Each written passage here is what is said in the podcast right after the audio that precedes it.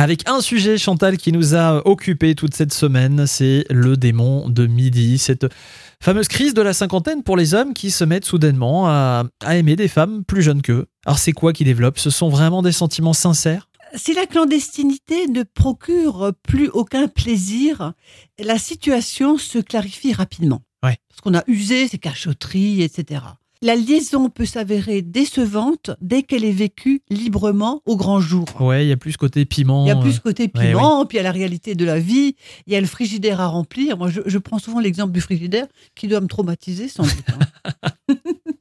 le rythme effréné d'une nouvelle partenaire plus jeune ne convient pas forcément. Le regret affectif également de la relation stable qu'on avait précédemment avec l'épouse se fait sentir.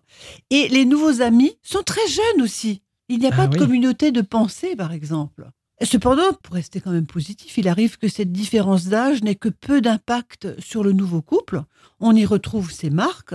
Cela nécessite beaucoup, beaucoup de sincérité dans le dialogue. Des compromis, des ajustements avec les enfants, les beaux enfants, le nouveau bébé dont on parlait l'autre jour. Finalement, si on résume, le démon de midi, ça peut donner lieu à différentes choses. Ça peut donner lieu à trois issues. La première, là où les aventures sans lendemain, hop, on rentre au bercail, Ouais. fini. La deuxième, le ménage à trois.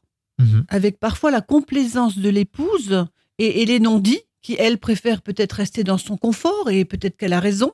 Et enfin, la troisième, on bascule dans la famille recomposée. Là, on divorce. Et finalement, on choisit euh, on, on la partenaire quitte, plus on jeune. choisit et euh, Voilà, vous en savez un petit peu plus grâce au démon de midi. Si vous n'étiez pas là toute la semaine, ces chroniques sont à retrouver sur le site internet de la radio, évidemment. Et puis vous, Chantal, on peut vous consulter à Mulhouse, dans votre cabinet ou par visioconférence. Dans tous les cas, on prend rendez-vous sur Doctolib, on tape Chantal Igilang. Bon week-end